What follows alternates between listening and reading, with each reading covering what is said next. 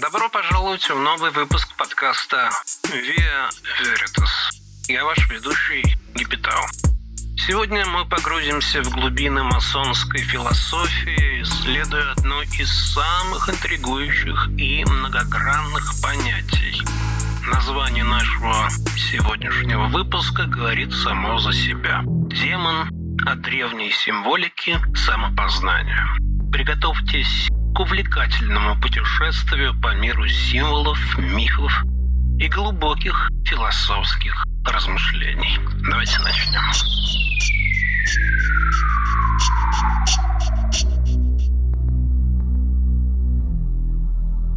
В прекрасной тишине, созданной старинными стенами ложи, я взял слово.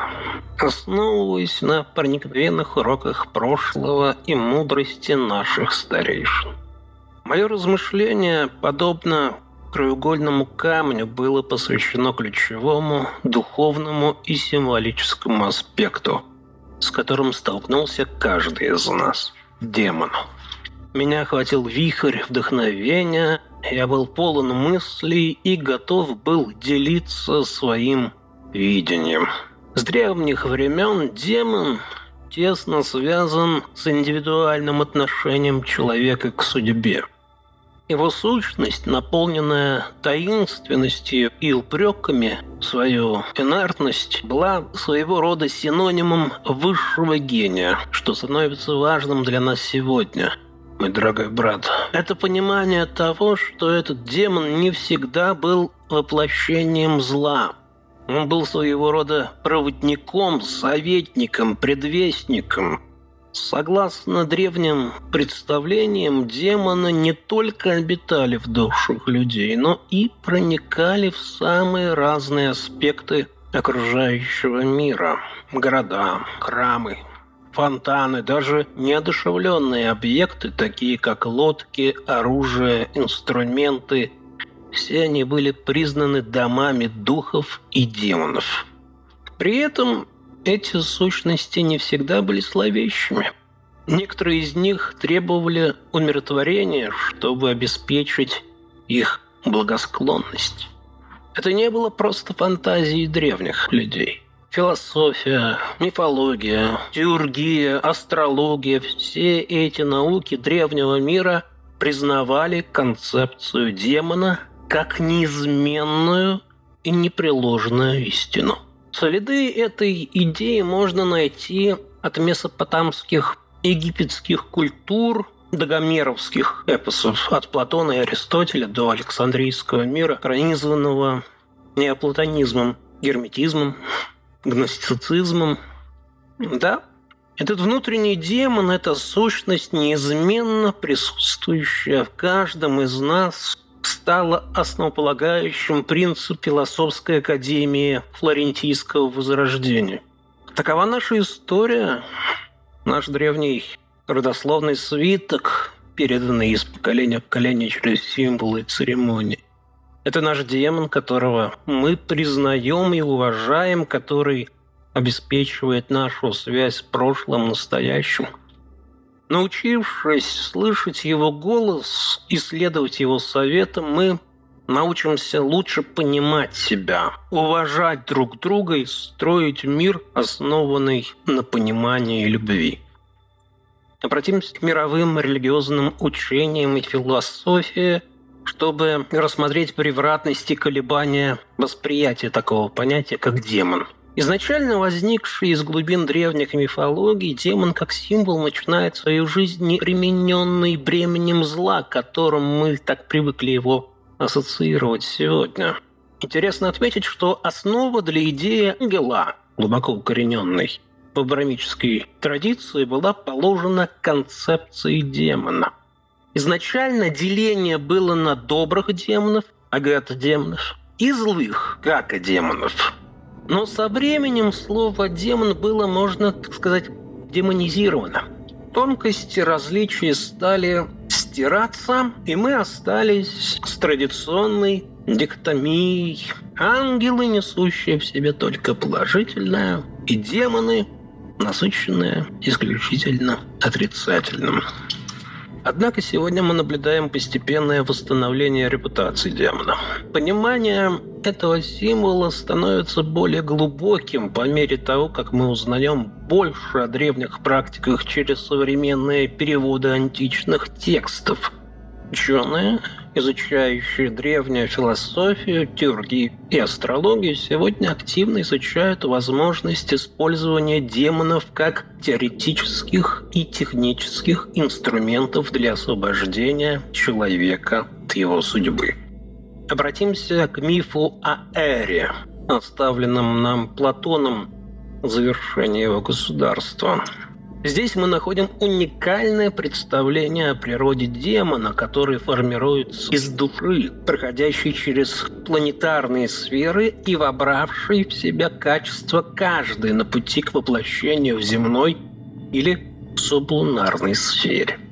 Эта платоновская космология сложилась в конечный результат в виде космологии Аристотеля, а затем и Птолемеевской модели.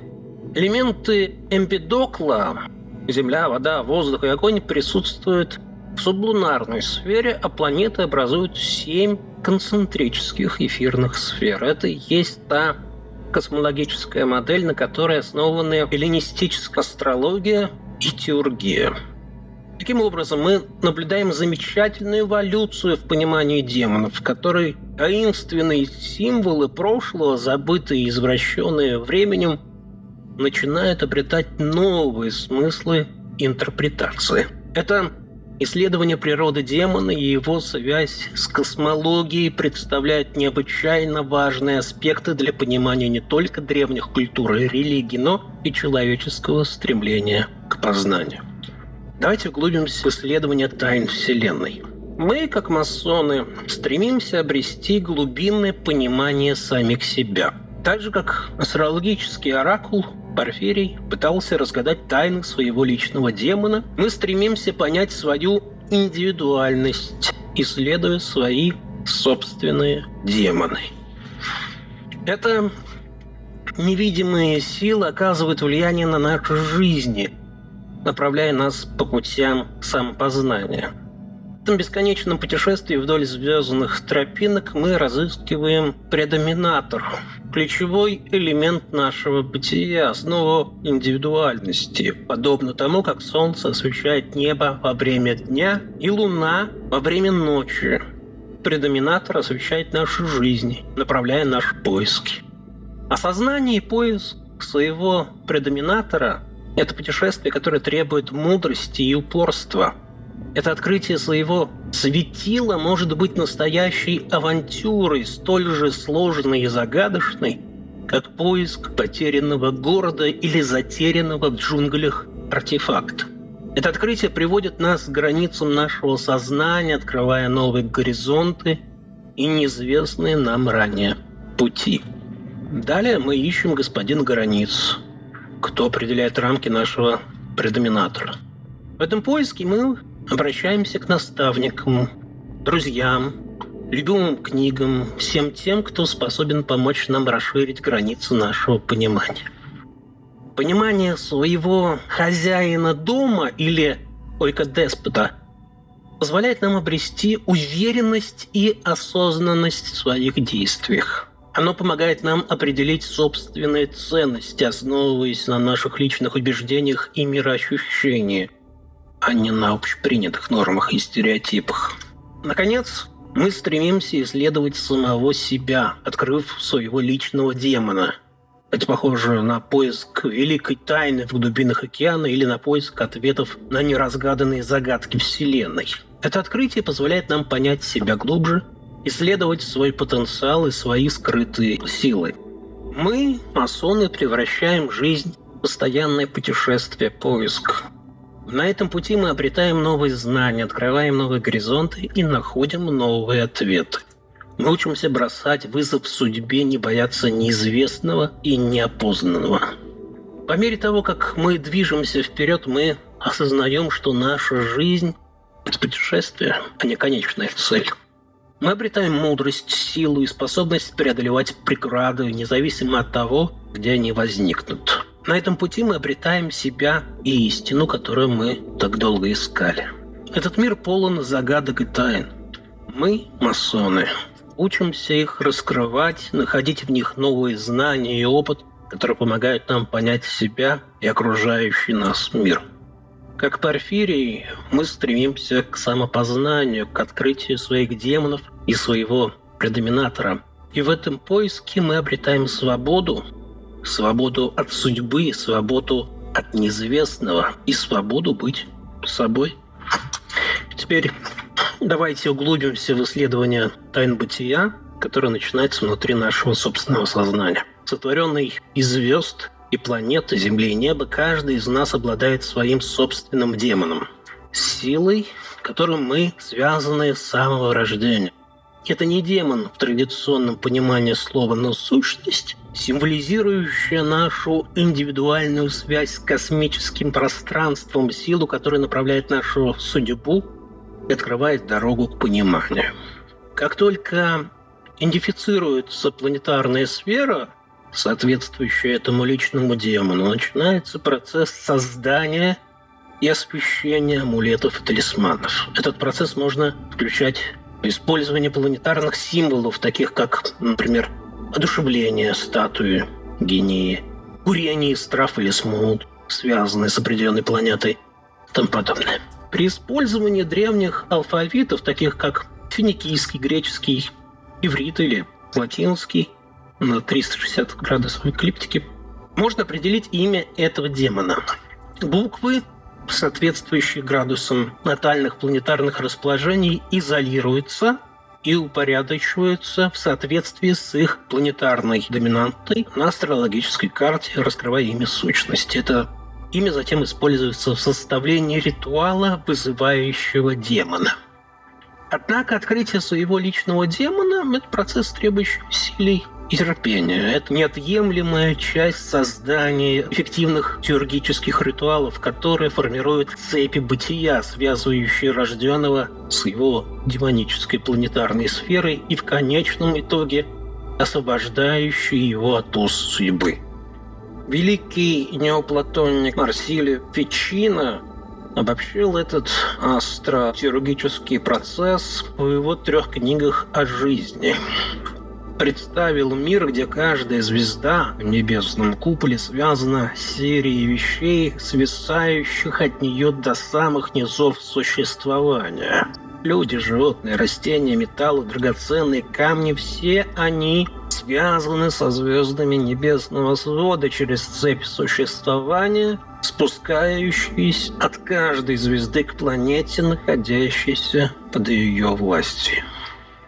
Этот принцип всесторонней связи существованию не только помогает понять нашу связь с космосом, но и открывает путь к пониманию самого себя.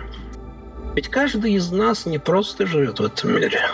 Мы являемся частью его, неразрывно связаны со всем, что нас окружает. Именно эта осознанная связь делает нас истинно свободными, освобождая нас уз нашей судьбы.